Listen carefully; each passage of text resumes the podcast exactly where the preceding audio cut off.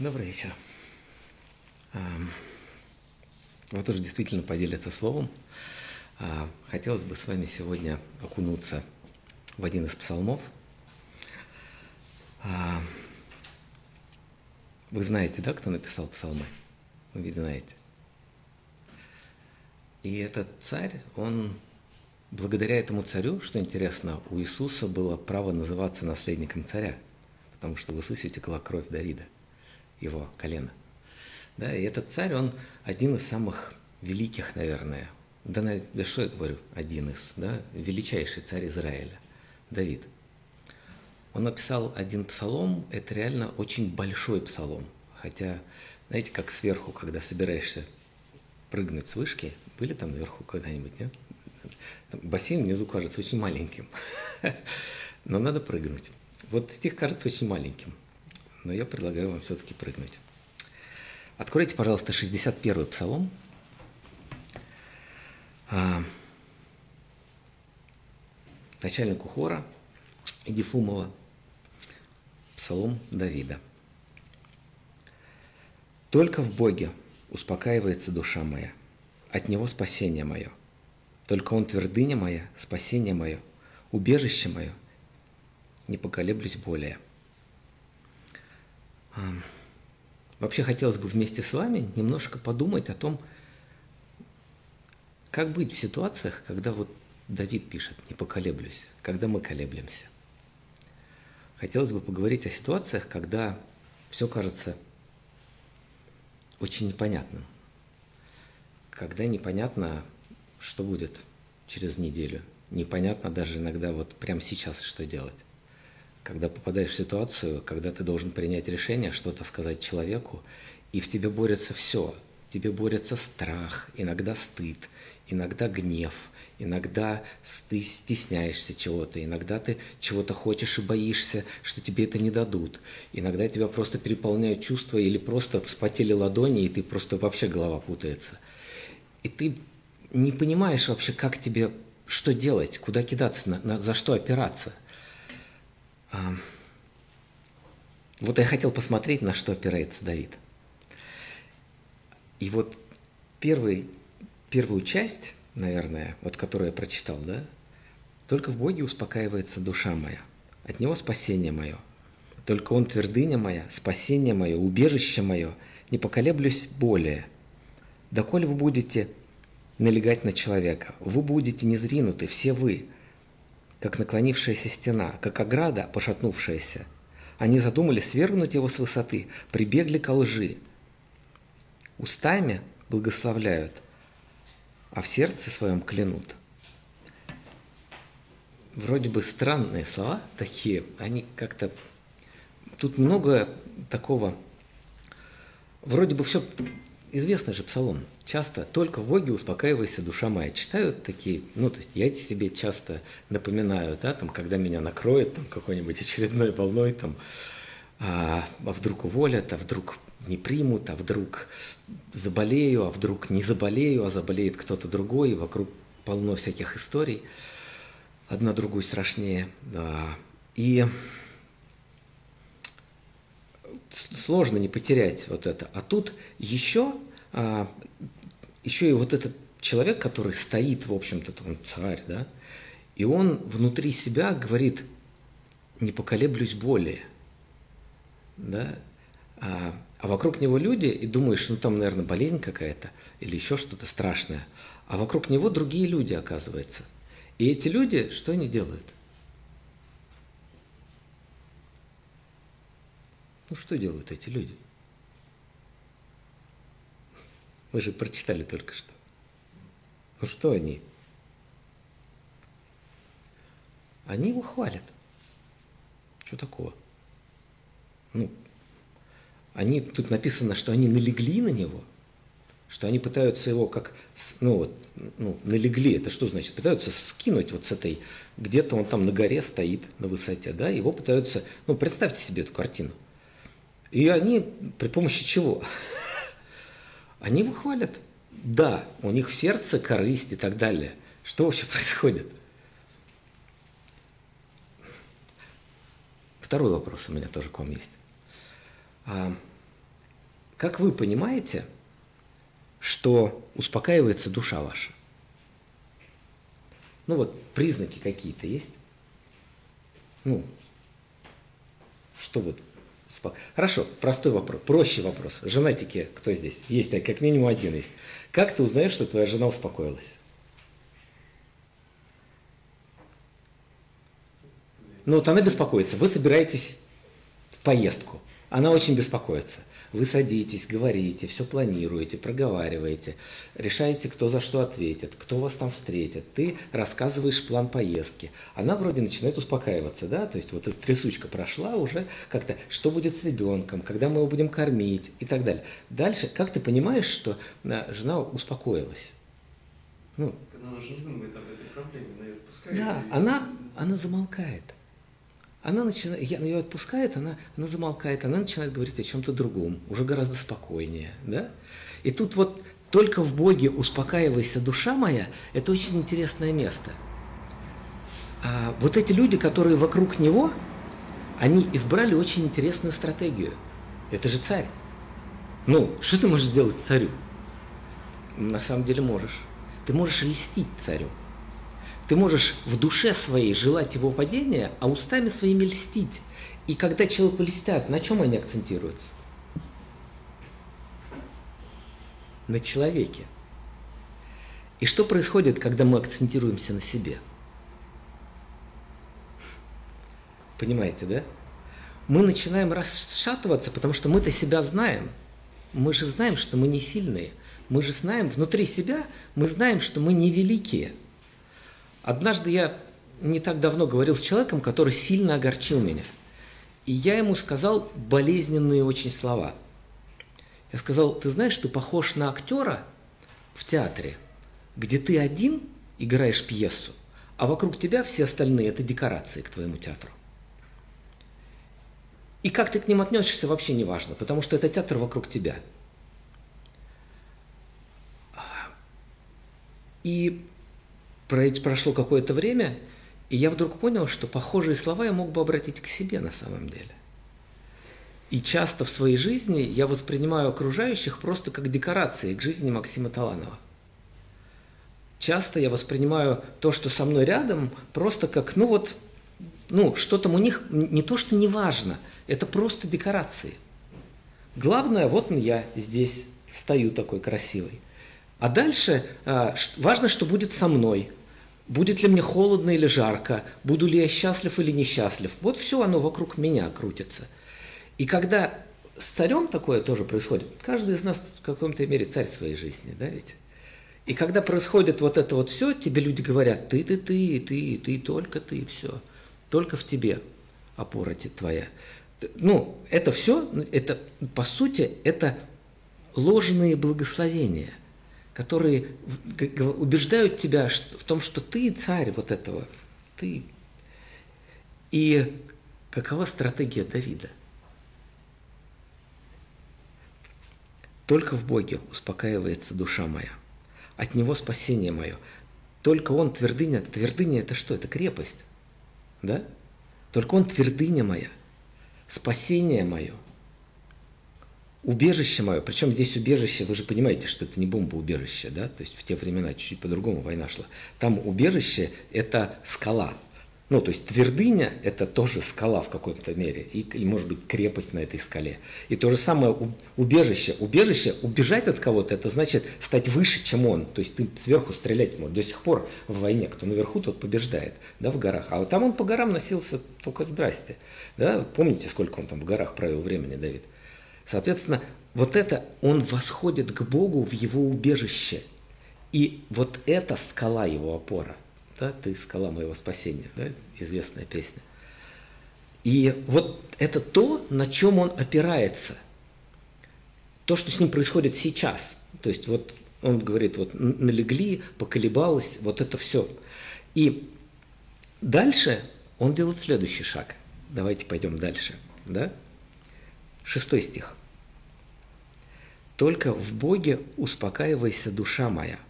Интересно, да, опять? Ибо на Него надежда моя. Только Он твердыня моя, спасение мое, убежище мое, не поколеблюсь. Да? В Боге спасение мое и слава моя, крепость силы моей и упование мое в Боге. Это, кажется, что-то заело его. Ну, то же самое же только что было. Как это мне один человек рассказывал. Я, говорит, Новый Завет начал читать, прочитал, ну, первая книжка интересная. Вторая читаю, думаю, да где-то я это уже читал вроде. Чё, в чем дело-то? а, и на самом деле чуть-чуть другой взгляд. Он смотрит на себя же, да, как вот в прошлом, в прошлом, о чем мы говорим? Он на сейчас и на прошлое оглядывался. И что говорил Давид? Что, по сути, я не буду доверять, опираться а, на мнение людей, на себя. Я не буду опираться на все вот это. Только в Боге, только большими жирными буквами. А вообще в этом псалме 13 стихов, что там, четыре раза только про Бога сказано. И вот второй момент. Мы приступаем Дальше мы говорим опять про душу мою, душа моя. Но в этом, чем он отличается от предыдущего? Заметили, нет? Он, если тот был про прошлое и настоящее, то этот про будущее. То же самое. И он говорит, этот принцип, он касается не только сейчас, когда вот я сейчас в том моменте, когда мне нужно принять решение, вот я сейчас в том моменте, когда мне нужно прыгнуть или не прыгнуть, согласиться или не согласиться, он еще и в нашем будущем. И очень большая часть нашей жизни проходит в нашем будущем. Когда мы думаем о будущем, когда мы планируем это будущее, когда мы боимся этого будущего, когда происходит, вот, вы заметили, да, мы часто живем будущим, мы редко живем настоящим моментом. Да, ну, это сложно очень. Это здорово, наверное, но часто мы думаем о будущем, часто можно сидеть и прям вот час потратить на это запросто. И вот а, то же самое, будущее, но тут вот очень интересно, есть маленькие отличия, которые их сложно заметить, но они начинают по-новому как-то играть. Вы заметили какие-то отличные стихи, да? Нет? Да? Заметили, да? Нет? Свой вариант ответа. Смотрите. А, в Боге спасение мое и слава моя, крепость силы моей и упование мое в Боге. Восьмой стих. Он отличает этот отрывок от предыдущего. И там очень интересная последовательность. Это касается именно будущего. И это еще больше касается нас на самом деле. И то, что он говорит спасение и слава, ты чувствуешь, да? А что происходит с верующим? Что с вами происходит, когда вы приходите к Богу? Первое. Да. Второе – это слава. Вы ее не видите. Никто не видит. Но ангелы поют на небесах – я помню, как стал верующим, это было 20 лет назад, больше даже чуть-чуть. И я долго вообще... Единственное, что я знал, что я понял, что Бог есть. Это вообще было все, что я понял.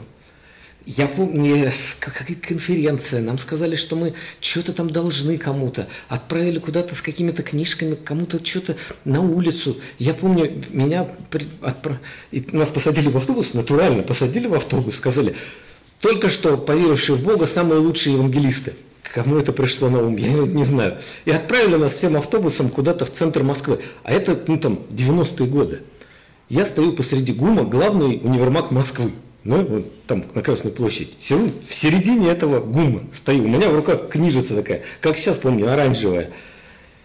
Какие-то четыре духовных закона. Что такое? Я один помню хорошо, два с половиной, может быть.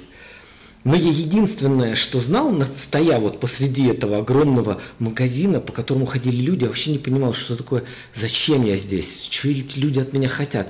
Я узнал о Боге, и как бы мне вообще все остальное было вообще не важно, чё, куда вообще, кого, какая, духовные законы, евангелизация, как, что это за...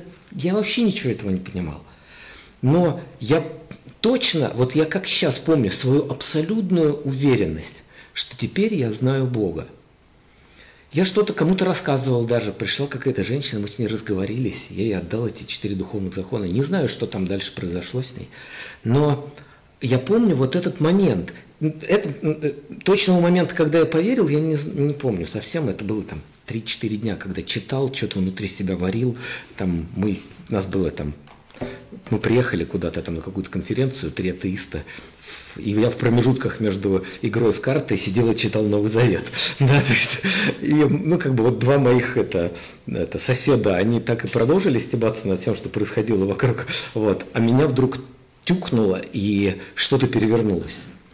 И вот то же самое с Давидом происходит. У Бога с людьми очень близкие отношения, и они очень похожие, потому что Он создал всех похоже. И вы же не думаете, что это случайно, что только в Боге. Вы же не думаете, что Он нас такими создал, что это вот ну, рука дернулась. Да, и теперь они только во мне найдут счастье, только во мне найдут покой. И это происходит со всеми людьми, это происходит с Давидом. Он говорит, спасение и слава. Дальше что? Глыба, сила, крепость. И сначала крепость, и дальше сила. А, и потом чем завершается эта сила? Упованием, защитой.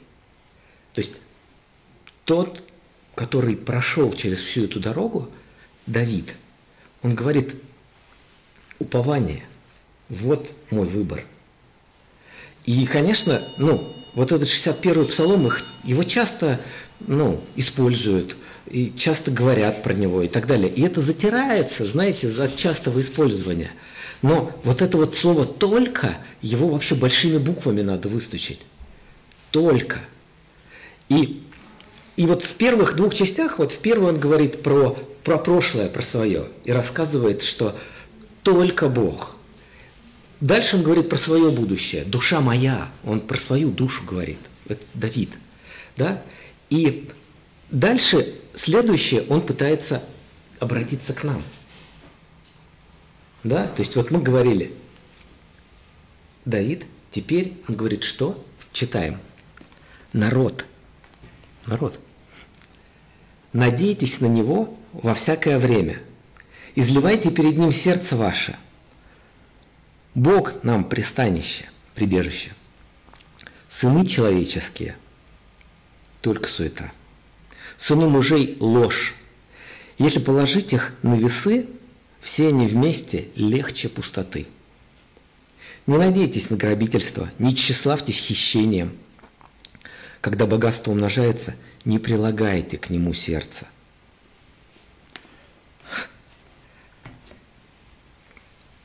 И дальше Давид говорит, что, ребят, это не только мое.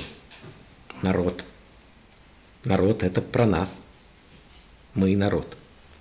И он говорит, а, надейтесь, когда, кстати, он говорит, ну, чтобы про прошлое и будущее мы тут не рассуждать, Найди.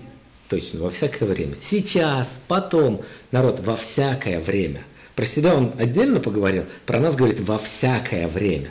Сейчас. Принимаешь ли решение сейчас? Или там про какое-то далекое, там через 10 лет. Надейтесь во всякое время. А дальше происходит то, что э, отвечает на вопрос «как?» для меня. И потому что когда мне говорят, вот там, надейся на Бога, ну, как-то есть множество, не полагайся на разум твой, да, вот это вот, надейся на Бога всем сердцем твоим, не полагайся на разум твой, да, и Он направит тебя во всех стезях твоих. Там есть много отрывков, и ты думаешь, как это делать-то? Ну окей, я готов. Вот он я, Господи, я готов. Готов надеяться, вообще только на Тебя буду. А, хотя часто это ложь. А, но что делать-то надо? Ну, что, там, как надеяться? Читать, ну, открывать Библию наугад, тыкать пальцем, делать то, что там написано. Ну, я, кстати, так делал. идиот вообще. Простите, вырвалось. Вот. Но, а, но и тем не менее, а, что, что это значит? Как надеяться? И вот здесь есть ответ. Я не валю сейчас, как на экзамене, да, вам не надо придумывать ничего. Здесь есть ответ. И, и народу не надо было ничего придумывать. Он отвечает. Надейтесь на него во всякое время. Изливайте перед ним сердце ваше. Бог нам прибежище. Это то, что, если совсем уж прижмет, со мной происходит во время гуляния с собакой. Как это? Моя молитвенная жизнь стала гораздо лучше после того, как у нас появилась собака. Да, ну, ты вышел на улицу, у тебя есть 40 минут, ну там, хорошо, 20 минут, и никого вообще рядом нету, кроме собаки, с ней не поговоришь. Да, и ты вот выходишь, и вот над тобой небо, э, и есть ты. И как-то вот, вот, не, понятно, что можно там музыку слушать на, в YouTube, там это зависать, еще что-то. Но тем не менее, рано или поздно ты приходишь к Богу. Особенно если что-то такое с тобой происходит тяжелое, прям вот вообще сразу же приходишь. И вот это вот изливайте, оказывается, а, это не так и сложно надеяться на Бога. Ну, я не говорю о том, что всегда понятно. Но всегда ясно, куда идти. Всегда ты можешь оставаться с этими вопросами надолго. Я не говорю, что ответ сразу приходит. Ну, бывали в моей жизни ответы, когда они приходили быстро, и ты прям радовался, да, тому, что не ошибся. Бывали события в жизни, которые я до сих пор понять не могу, что это было – я его послушался или я не послушался. Ну, и по поводу вот это, что это было, я его послушался или не послушался, тут будет еще один очень интересный момент, чуть позже поговорим про него. Но то, что я излил это перед ним, по крайней мере, ты просто пришел и вот, и все рассказал. Что дальше произойдет? И ты, есть сотни, тысячи, да что там, миллиарды людей – которые болеют, которые не знают, что с ними происходит, на которым не отвечает Бог на вопросы, на просьбы. Но, по крайней мере, все эти люди могут просто прийти и все это рассказать. И вот этот рассказ, он часто удивительным образом ведет к тому, что ты наконец, рано или поздно начинаешь полагаться на того, с кем разговариваешь. Он создал нас такими – чтобы мы без него не могли жить. Мы можем, как это Паскаль сказал, да, у каждого человека есть в сердце это, э, пустота в форме Бога. Да, а вот мы ее заполняем по, по мере возможностей наших, но, но это невозможно.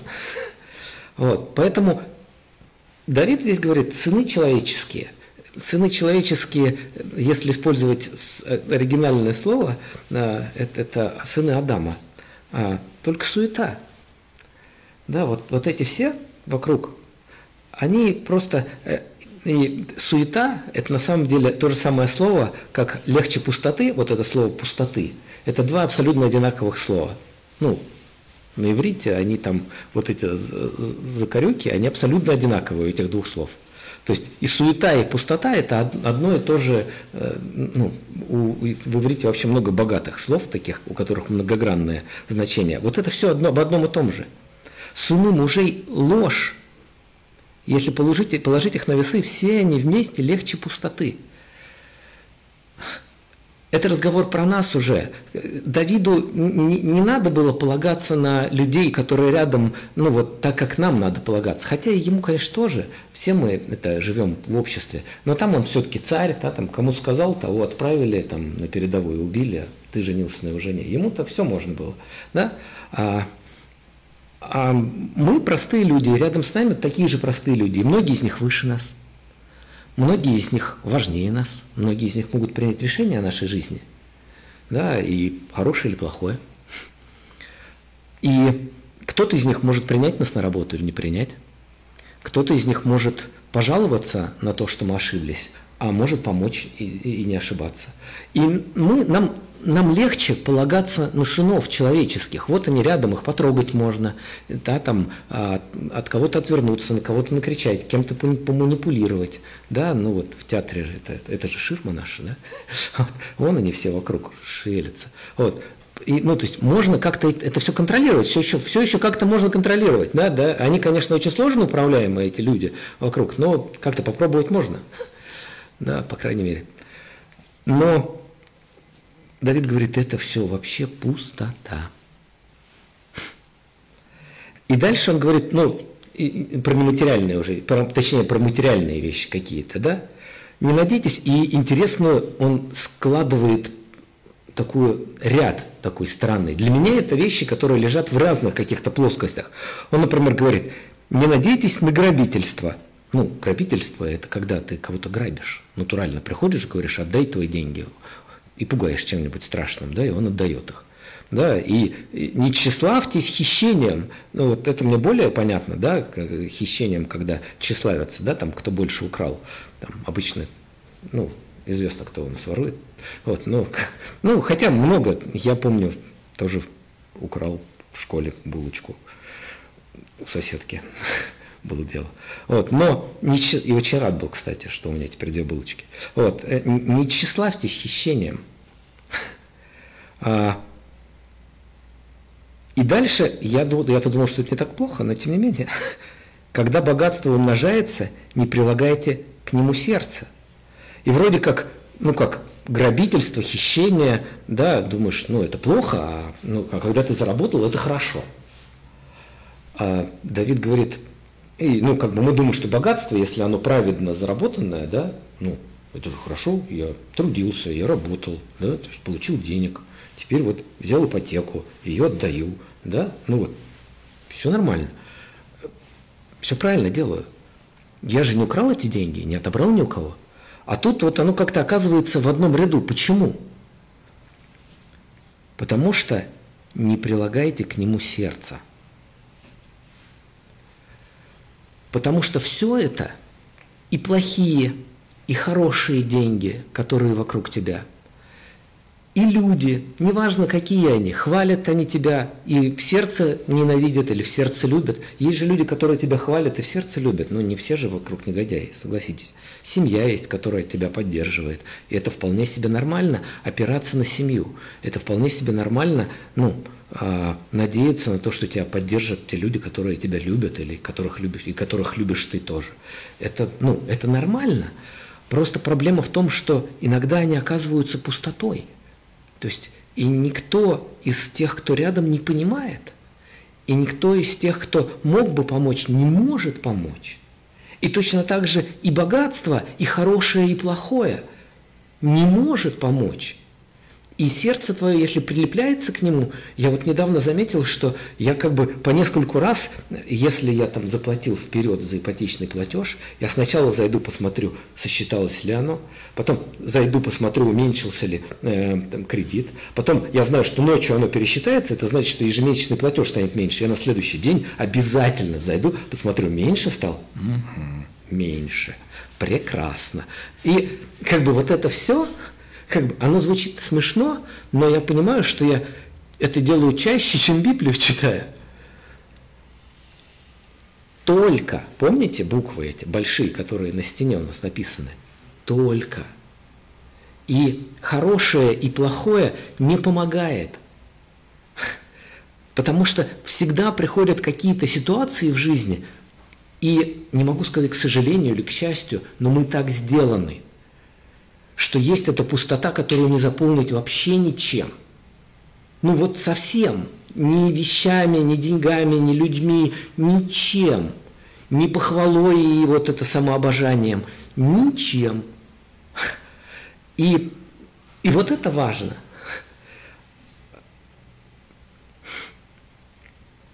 Ну, про деньги.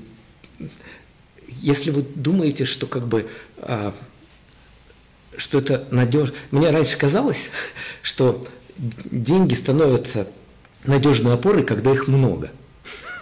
Ну, как бы вот это вот бедные беднеют, богатые богатеют. Что это значит? Это надо, значит, что надо прибиться к тем, которые богатеют, а дальше тебя волнует, дальше и вынесет.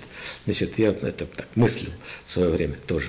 Вот. И, ну, как бы надо, значит, собрать просто побольше, и тогда на него опираться станет поудобнее. Потому что если сейчас там как бы все входящие платежи равны исходящим, то как-то не ощущаешь себя богатым человеком почему-то.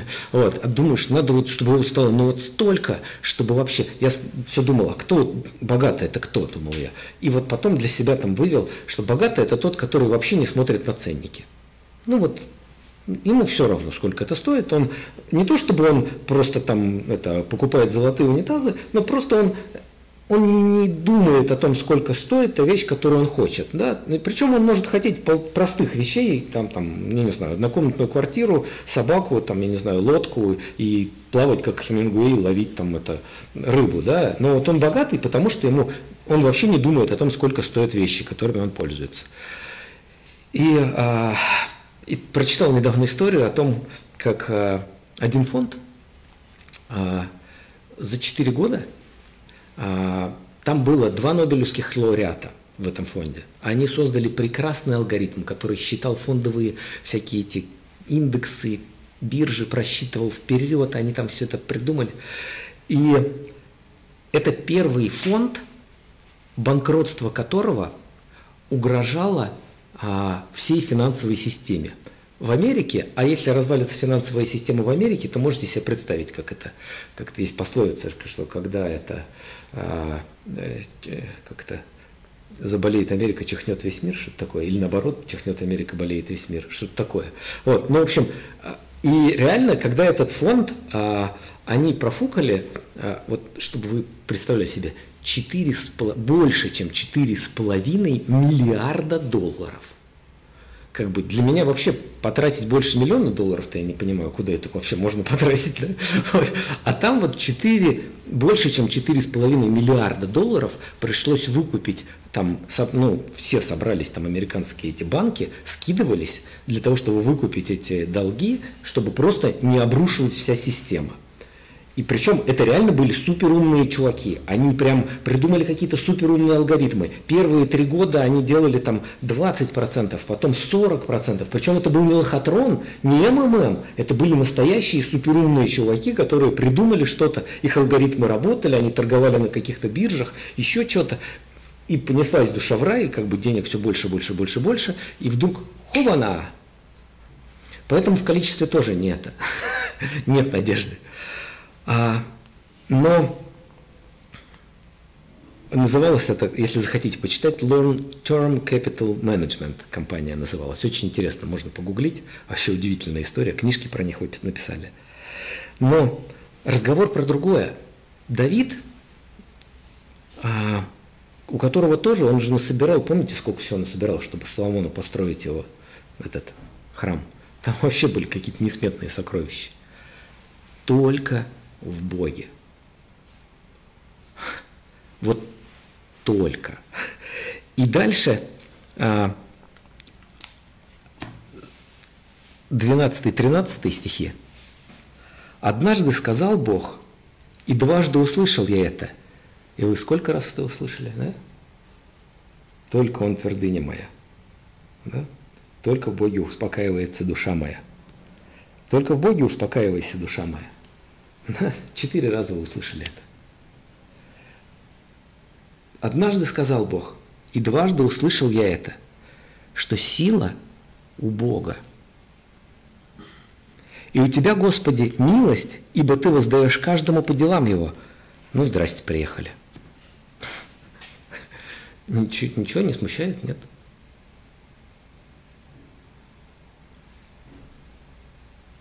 Нет, все нормально, да?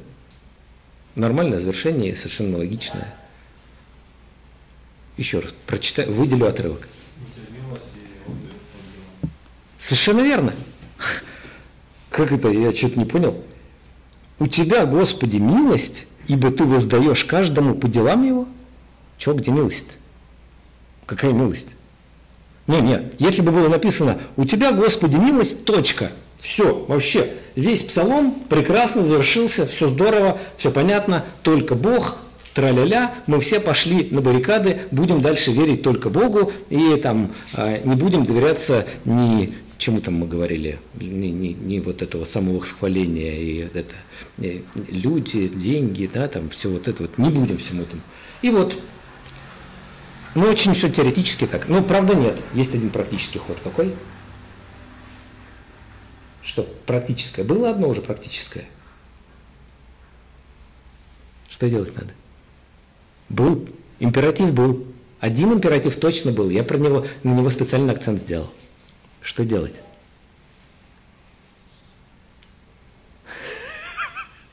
Вы думали, если вас мало, то я никого не спрошу, да? Еще страшнее, да? Так-то целая церковь. Нет, мы вас видим, жалко, что вы не можете нам отвечать. Вот, мы с вами тоже. Изливайте. Был уже один императив. Изливайте. Помните, да? как мы устроены. И вот вторая история, которая очень практическая, про дела его. Но она какая-то очень мутная. Причем здесь милость? Как так вообще? Ну, воздашь по делам его. И вот тут надо очень хорошо понимать, ну, что милость, и вот мы с вами говорили про еврейский язык, а где-то я выписывал это значение этой милости, но удивительно, что вот эта самая милость, она а, гораздо больше, чем просто милость. Да? Это значит, что не просто воздавать. Там слово объединяет одновременно милость, верность и честность. И когда на это смотришь, когда мы думаем про дела, за которые нам будут воздавать, всегда почему-то вспоминается папа с мамой и ремень на стене. Но на самом деле воздавать-то Бог может не только за плохие дела. И Он на самом деле, когда ты находишься вот в этом моменте выбора, Он же смотрит не на последствия, которые видят все окружающие. Он же на самом деле смотрит внутрь. Он же на самом деле отзывается на то, что внутри тебя – какой был ты в тот момент, когда это все происходило. К счастью, он видит сквозь вот эти наслоения наших проступков, сквозь эти ошибки, сквозь эти какие-то бредовые идеи, сквозь это все. Он видит нашу суть. И вот видя эту суть, он воздает нам, но он, он же может воздавать и в хорошем направлении. И там появляется милость, когда ты хотел помочь человеку, но случайно ляпнул такое, что он потом с тобой вообще год не разговаривал, а полтора года ходил к психологу, чтобы это исправили. И Бог будет судить не то, что ты сказал, а то, что было у тебя внутри. И когда ты внутри полагался на Бога, когда ты стремился к Нему, пытался из Него черпать, он не припомнит тебе этого. Он скажет, да, ничего себе, у тебя там залет был. Но мы же понимаем, что ты не хотел. И вот это очень важный момент. То есть, когда мы говорим про милость Бога, мы думаем, что как бы все, что мы делаем, становится неважно. Что Иисус своей жертвой за грех не просто стер вину, не, тро, не просто искупил нас, а что как бы он взял и все вообще, всю нашу жизнь замазал такой краской. Вот не было ничего. Вот ты вот стал верующим, а вот все раньше, что, все, что было, вообще все давай замажем, там вообще мрак, вообще мракобесие. Ой, вот это место особенно будем на три слоя закрашивать. Он не делает это с нашей жизнью. Никогда. Он, как, когда ты усыновляешь ребенка, ты не можешь усыновить его и сказать, знаешь, дорогой, а, вот, вот мы тебя вот, вот в этот момент усыновили, а вот все, что было до того, в твоей жизни не было. Это прямой путь к тому, что потом, когда он станет взрослым человеком, он поймет, блин, у меня кусок жизни украли.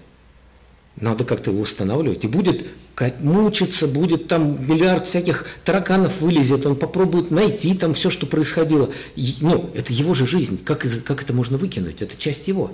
Иисус тоже не делает с нами. И Бог, когда мы приходим к Богу, Он не делает так, что, знаешь, вот у тебя тут жизнь была, давай мы сделаем вид, что никого, ничего вообще не было вот до этого момента.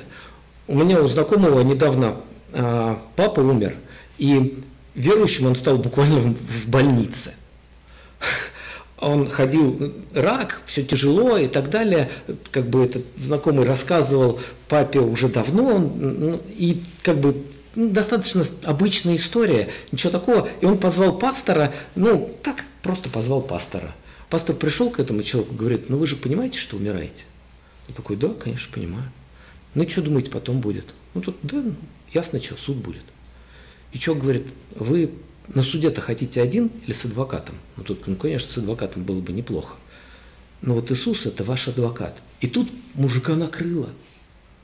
И потом он прям этой всей больнице жизни не давал. Он говорит, вы не понимаете, Иисус – это наш адвокат.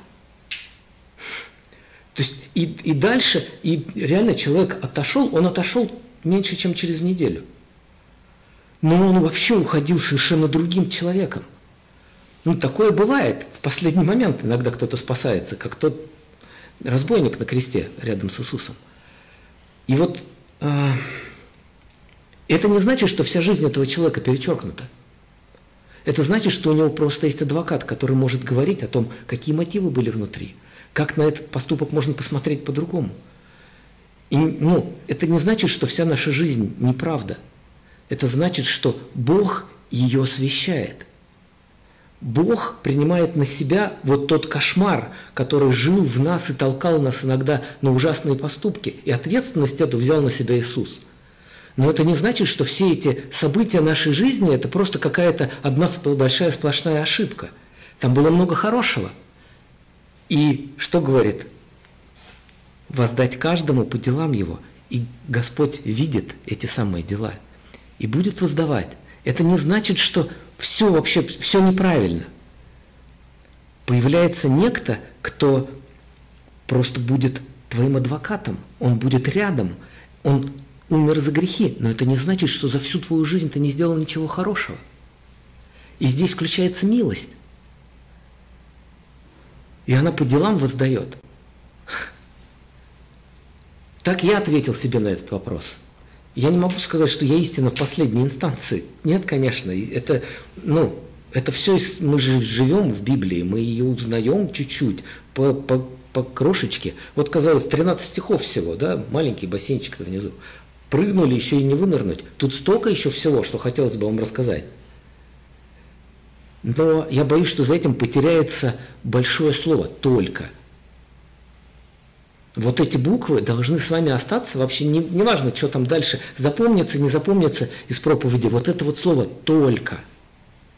И дальше начинается, начинает вспоминать «только в Боге успокаивается душа моя». Да? И от этого слова «только» в Боге и началась эта проповедь, когда я также молился и вообще не понимал, о чем можно проповедовать, мне, ну, в общем, не то чтобы я думал, что я лучше многих, да. Но вот именно эти слова «только в Боге». Наверное, э, это самое важное, то, что я хотел сказать. И Хотелось бы вместе с вами помолиться. Не знаю, сколько времени прошло, я потерял счет. Нормально, да? Спасибо. А, Господи, помоги нам находить опору в Тебе. Это сложно, легко забыть про Тебя, увлечься собой, этим театром, который вокруг, деньгами, желаниями – всем отвлечься от тебя, потерять ту суть, которую ты заложил в нас. Помоги нам лучше узнавать тебя. Дай чаще говорить с тобой. Дай чаще молиться тебе, изливать свою душу тебе. Дай нам полагать наше упование только на тебя. Аминь.